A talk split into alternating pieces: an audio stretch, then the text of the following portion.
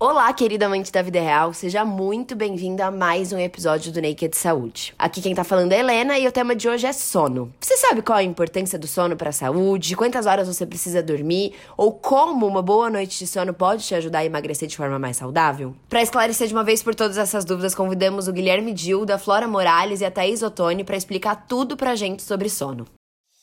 Está começando mais um episódio do Naked Cast, um podcast feito pela marca Naked Nuts para amantes da vida real que buscam informação de qualidade de forma leve, didática e objetiva. Espero que goste. Então, para começar, o Guilherme vai explicar a importância do sono para o funcionamento do corpo.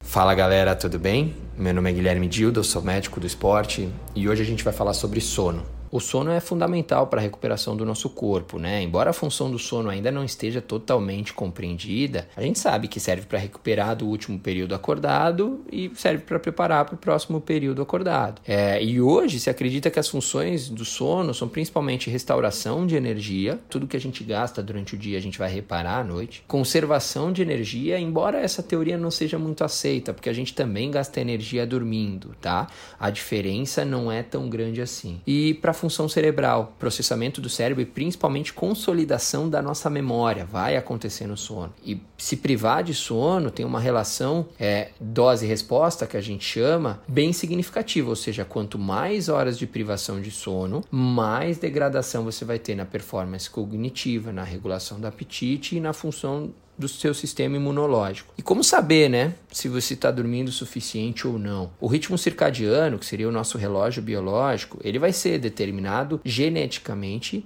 e ambientalmente. Então depende do lugar onde você está, depende dos estímulos que, externos que, que existem e depende também de uma questão genética. Então, para saber se está dormindo o suficiente, é, é tentar escutar o seu corpo, né? Você precisa sempre de um despertador para tocar, você demora para se levantar, precisa de alimentos estimulantes, cafeína, né? Café, chás, se sente cansado, irritado, tem sono durante o dia, são sinais de que talvez o seu sono não esteja adequado. E às vezes só dormir mais horas não é suficiente. É, uma pessoa que dorme 6 horas, mas consegue entrar em zonas profundas do sono, pode ter um sono de uma qualidade muito melhor do que uma pessoa que dorme 8 horas, mas acorda a cada pouco é, porque está com um sono muito superficial, porque trabalhou até tarde, porque foi dormir estressado, ou porque teve uma ingesta de álcool. É, então é importante entender isso. Não é só as horas, não, né? não é só quantas horas de sono você tem, mas quão bom são essas horas de sono que você tem. Normalmente se estabelece que o ideal seria entre 7 a 9 horas, mas isso é muito variável, depende da fase da vida, depende da necessidade individual, como foi falado, né?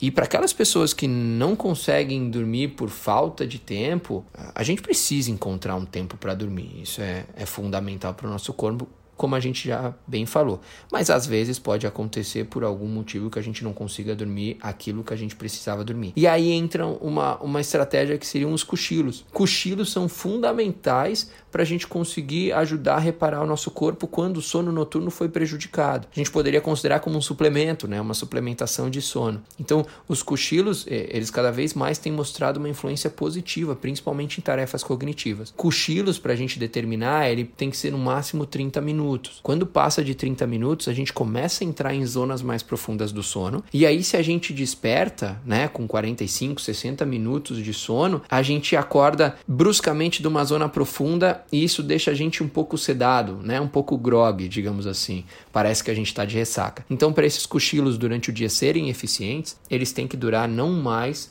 do que 30 minutos. E algumas estratégias de higiene do sono são fundamentais para ter uma boa noite de sono. É, a primeira coisa é deixar o quarto escuro, silencioso, ligeiramente fresco. Se fala que a temperatura ideal é em torno de 21 graus. Pelo menos meia hora antes de dormir, diminuir a exposição à luz e qualquer outra tela que desperte atenção, celular, computador, televisão. Tentar evitar o café, principalmente a partir do final da tarde. Evitar consumir muito líquido à noite, porque senão você precisa ficar acordando várias vezes para ir no banheiro. Então essas são, são estratégias, são dicas que podem ser usadas por qualquer pessoa para melhorar a qualidade do seu sono. Super interessante tudo isso que o Guilherme falou.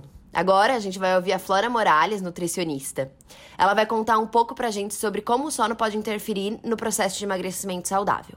Oi, eu sou a Flora, eh, sou nutricionista clínica funcional e hoje vou falar um pouquinho para vocês sobre a importância do sono no emagrecimento, qual é a importância do sono. O sono é fundamental para as nossas vidas, né? As pessoas que dormem pouco ou que têm privação de sono podem ter um aumento até de 20% no, no apetite, né? Isso porque essas pessoas é, com privação de sono produzem menos leptina e mais grelina. E esses, esses hormônios desregulados, eles acabam afetando bastante no apetite. A leptina é um hormônio que está associado à saciedade. Quando ele está funcionando como ele deveria, ele ajuda o organismo a reconhecer que ele está satisfeito, que ele está bem. Ele é produzido grande parte durante o sono, né? E ter esses níveis de leptina maiores do que os de grelina ajudam nesse controle da saciedade, inclusive em compulsão alimentar. Já a grelina é um hormônio que é produzido no estômago, que auxilia na digestão, mas ele também aumenta a fome e estimula o apetite, né? Então, quando a pessoa dorme pouco ou tem uma noite de sono ruim, picadinha, a grelina pode é, ser produzida em maior quantidade e favorece o aumento dessa fome, o aumento da vontade de comer. Outro ponto é que a privação do sono ela também favorece a perda de massa magra. É o hormônio do crescimento conhecido aí como GH, ele é produzido em maior quantidade durante o sono. E é importante para quem quer perder peso ou manutenção da massa muscular, estimular essa produção, que ela ajuda na redução de gordura corporal, manutenção da massa magra e renovação celular também, né? Além de ter um papel importante aí no sistema imune. A melatonina que a gente produz é, durante a noite ajuda a melhorar o sono, aumentar os benefícios do sono, né? E é porque ela acaba estimulando a neutralização de alguns radicais livres durante esse período e ajuda no controle da produção de alguns hormônios femininos. É, uma noite mal dormida ou insônia aumentam também os, os hormônios produzidos de estresse, produzidos pelo estresse. Então, adrenalina, cortisol. E quando eles estão elevados, eles impedem a queima de gordura e a formação de massa magra também, além de aumentarem, favorecerem o aumento dos níveis de açúcar no sangue, o que dificulta também o emagrecimento. Vale ressaltar que esses hormônios, enfim, o cortisol, ele está muito relacionado ao nosso ciclo circadiano, né, ao ritmo do nosso ciclo circadiano. Então, respeitar esses horários do corpo e tudo mais favorece muito para que a gente não tenha esses níveis de cortisol muito elevado. Quando a gente acorda, ele está mais alto, mas assim que você acorda, se você dormiu bem, ele já começa a normalizar e reduzir o nível desse, desse hormônio. A falta de sono, ela ela, ela é muito peculiar para cada pessoa, né? Porque tem muitas pessoas que precisam de uma certa quantidade de horas é, e para outras nem tanto. Assim, a média de oito horas ela não serve para todo mundo. Né? Algumas pessoas com menos horas de sono, mas um sono de qualidade, um sono reparador, a pessoa já consegue ter todos os benefícios. Já algumas pessoas, por questões genéticas, enfim, e perfil mesmo, precisam de mais tempo e isso precisa ser considerado também. Muito legal. E para finalizar, a gente convidou a Thais Ottoni, nutricionista também, para explicar um pouco melhor quais os efeitos que a privação de sono pode gerar.